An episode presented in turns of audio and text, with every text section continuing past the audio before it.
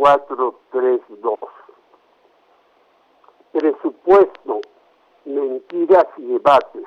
El último presupuesto que va a ejercer el gobierno de López Obrador ha causado una serie de controversias que muestra la polarización exagerada que vivimos. Un cotidiano muy colorido y antigobiernista, donde escribe Jorge Suárez Vélez, ideólogo de Xochitl Galvez, ha dicho falazmente que el endeudamiento es más grave que el Fobaproa. Y lejos de corregir, ha permitido toda serie de excesos. De inmediato, la especialista Vivi Ríos, en Milenio del 18 de septiembre, ha detallado que ello no es así, ya que el 5.4% en deuda pública que se pide no llega a los 500 mil millones de dólares que se dieron con Ernesto Cedillo, que se dieron con Ernesto Cedillo a varios bancos, los cuales, por cierto, lavaron dinero de préstamo a sus cuates en 8%. Además, recordemos la venta de Madamex en el gobierno del Alto Vacío y Gritón de Vicente Fox, 2001, en más de 12.500 millones de dólares, la cual no trajo un solo centavo al gobierno y sí ganancias para los dueños.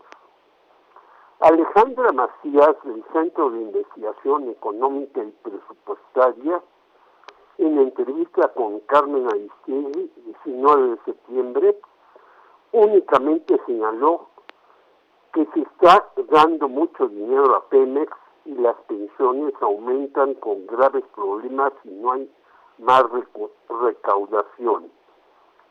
Se necesita, a mi parecer, entonces una reforma fiscal para que los ricos paguen más.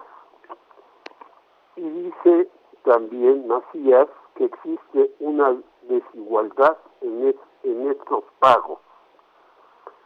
¿Se refirió acaso a lo que recibe el ángel de la dependencia apellidado Gurría, también en el equipo de Xochitl, que desde hace 44 años obtiene esa canonjía?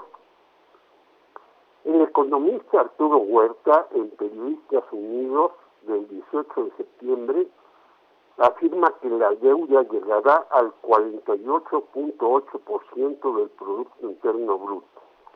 La de Estados Unidos es de 140%.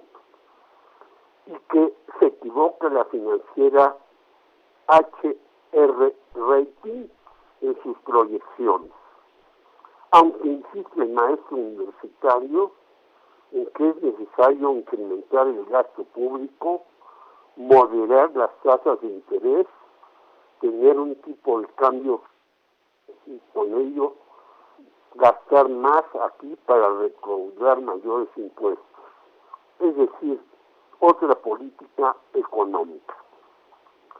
Como se notará por todos estos y más comentarios, las ocho columnas de ese cotidiano resultan escandalosas y falsas. Lo que no se dice es que el Fobaproa se ha pagado durante 22 años lejos de, lejos de reducir el costo, actualmente es más de un billón de pesos. Asimismo, quienes se hicieron ricos fueron los banqueros, que actualmente ganan como nunca, pues de enero a noviembre de 2022 atesoraron 212 mil millones de pesos.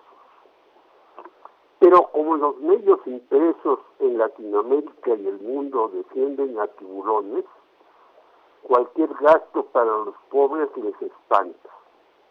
Por cierto, ¿a qué se debe que a Notimex en huelga hace 42 meses le dan 237 millones de pesos y a Radio Educación que va a cumplir 100 años pronto, únicamente le asignan 4 millones de pesos más.